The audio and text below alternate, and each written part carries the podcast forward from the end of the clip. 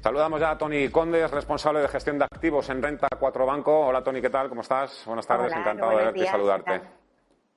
Igualmente, muchas gracias. Bueno, Tony, con tanta agitación, estamos esperando esas decisiones del Banco Central Europeo, con tanto revuelo y tanta tensión monetaria y energética, ¿merece la pena invertir en estos momentos? Eh, yo creo que siempre es un buen momento para iniciar un plan de acción. O sea, es verdad que no, siempre es buen momento para ser agresivos y tomar riesgos innecesarios, pero desde luego eh, es un buen momento para hacer un análisis de cuál es nuestro perfil de inversión, cuál es nuestro horizonte temporal, que quizá eso pues es una variable que en estos momentos es importante porque tener un, amplio horizonte de inversión eh, va a hacer que, bueno, pues quizá estos momentos de volatilidad eh, puedan ser aprovechados para, tomar posiciones a, unas cotizaciones o unos precios que, en otras circunstancias sería difícil de, aprovechar. Entonces, yo creo que sí que hay, que hacer un análisis y un estudio de, nuestras circunstancias y si tenemos dinero disponible para empezar a invertir, eh, empezar a, a, gestionar esas ideas y a materializarlas poco a poco, o sea, de forma progresiva. ¿Cuáles serían las principales alternativas para rentabilizar el ahorro ahora que empieza a surgir ya el otoño y después el invierno, un poco, insisto, con esa agitación y tanto revuelo? Pues quizá eh, teniendo, o sea, diferenciando entre perfiles de inversión, un perfil de inversión más conservador, o aquella persona que no sabe si va a tener una necesidad de, utilizar ese dinero que ahora mismo tiene ahorrado, pues quizá tenga que dirigirse hacia producto de inversión más conservador, con menos volatilidad y que sea algo más independiente de los mercados, porque está claro, como decías anteriormente, que estamos en un momento muy convulso, tanto en los mercados como de noticias negativas. Entonces, eh, desde luego hay que tener cierta cautela. Para un cliente conservador, eh, productos interesantes que estén relacionados eh, con renta fija cuyo cupón es variable. Si los tipos de interés suben, pues ese cupón se va revisando progresivamente. Eh, bonos flotantes, pues quizás sea una buena alternativa y de aquí a futuro, pues ese producto va a ir, se va a ir adaptando a las nuevas subidas de tipos de interés. Entonces, eh, hay producto para los más conservadores y luego para conservador que tenga mayor tolerancia al riesgo y con un horizonte temporal de más de tres años, eh, desde luego el ir tomando posición en renta variable global, renta variable Estados Unidos, que quizá también en este contexto pues es eh, una zona geográfica con menor volatilidad, puede ser una buena ocasión. Quizá eh, lo que sí que me gustaría matizar es que no es para tomar eh, una posición eh, en un momento determinado y esperar y ver, porque es verdad que seguiremos viendo volatilidad y habrá nuevas caídas en mercado que habrá que irlas digiriendo. entonces, siempre hacer unas inversiones de forma progresiva en el instrumento que sea y cuanto más agresivo, con mayor cautela, este puede ser un buen momento para comenzar una inversión de medio y largo plazo pensando, hay que decirlo, estamos pensando en estrategias para el largo plazo, ¿eh? para dentro de unos años y estrategias con las que también podamos irnos a la cama tranquilos, por decirlo de alguna forma. Eh, para los que ya están invertidos en estos momentos, Tony, en renta variable y renta fija, ¿cuál sería el consejo? Eh, desde luego, no dejarse llevar por la negatividad, por, los, por las noticias, por el ruido permanente en los mercados. O sea, para nosotros el ser capaces de mm, mantener como una cierta distancia con la volatilidad de valoraciones diarias y el ruido de los mercados es clara, porque de cualquier otra forma quizá es que no estamos en el tipo de inversión más adecuada para nosotros, porque nos puede llegar a quitar el sueño. Entonces, lo último es eso, lo último es estar preocupado de forma constante eh, por nuestra inversión. Entonces, si alguien ya está invertido, tiene una cartera de renta fija, de renta variable o una cartera mixta con distinto tipo de producto, quizá lo que sí que hay que hacer es pues, tener un seguimiento permanente y contrastar opiniones con su asesor que su asesor va a conocer cuáles son las circunstancias de ese cliente por perfil de inversión, por horizonte temporal, eh, cuáles son las preocupaciones. Entonces, eh, yo creo que tenemos que buscar ese, ese refugio esa, eh, esa objetividad con nuestro asesor que al final es quien nos va a indicar cuáles son nuestros, los principales riesgos que tenemos en cartera.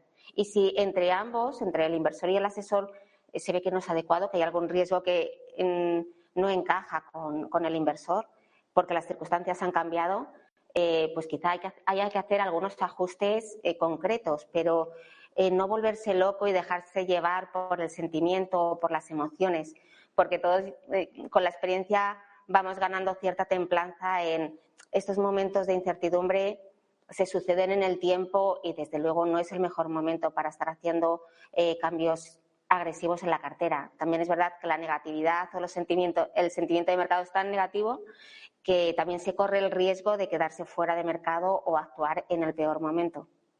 Ya hemos pasado en otras etapas también por fuertes turbulencias en los mercados. Y para los que están fuera y con liquidez, Tony, eh, ¿cuál crees que podría ser la señal de entrada para volver a los mercados? ¿Qué tendría que suceder? O esa pista que nos pueda decir, bueno, empieza ya, empezamos a dejar ya atrás todo lo peor. Esta es eh, la pregunta del millón, lo siento, no tengo respuesta para esto. Eh, no hay un momento adecuado, porque generalmente cuando lo ves es cuando ya ha pasado. O sea, nosotros cuando estamos mirando un gráfico o cuando estamos viendo eh, el comportamiento de los índices, claro, es muy fácil ver una vez ha pasado cuál fue la parte baja o el mínimo del mercado. que puede haber ocurrido, generalmente ocurre antes de que las malas noticias o sea, las malas noticias continúan y generalmente ese peor momento de mercado ha sucedido antes. Eh, los mercados siempre se adelantan al, contexto macroeconómico y, generalmente eh, con una serie de meses. O sea que yo no diría que este es el momento, digamos, más bajo que vamos a ver en los mercados. Eh, creo que todavía hay una incertidumbre y, muchos frentes abiertos, pero desde luego no me arriesgaría a, esperar a un momento determinado en el que piense esto no puede ir más allá, no puede ir más abajo.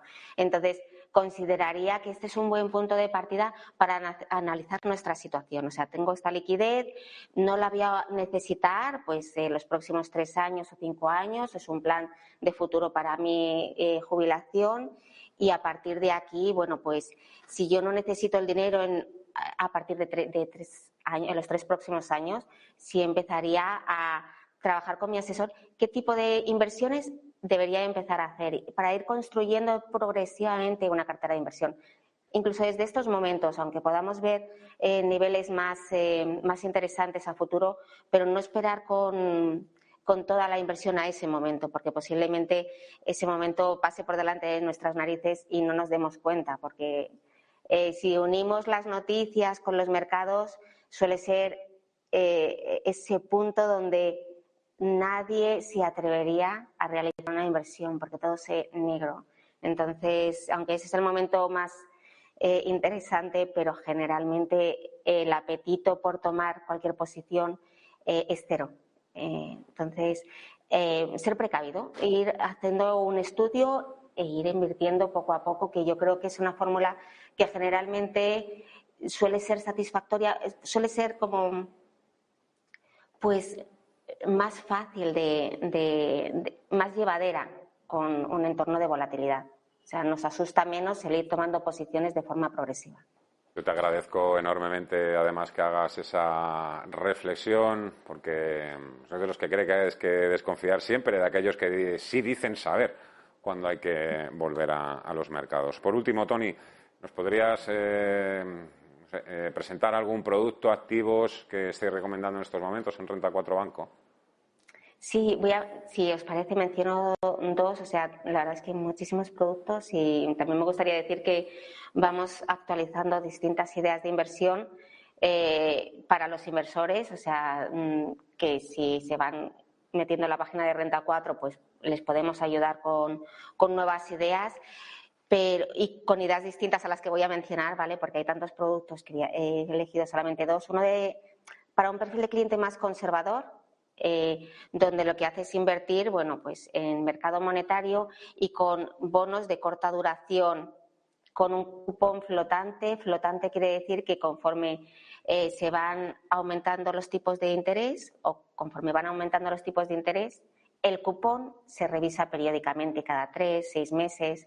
Entonces, eh, ahí nuestro producto monetario va a ir acompañando a, esa subida de tipos y vamos a ir recibiendo cada vez un cupón más interesante, eh, que es el fondo Candriam Bonds, el nombre, perdón, Floating Rate Notes, que Floating Rate Notes básicamente es cupón flotante o, bono flotante.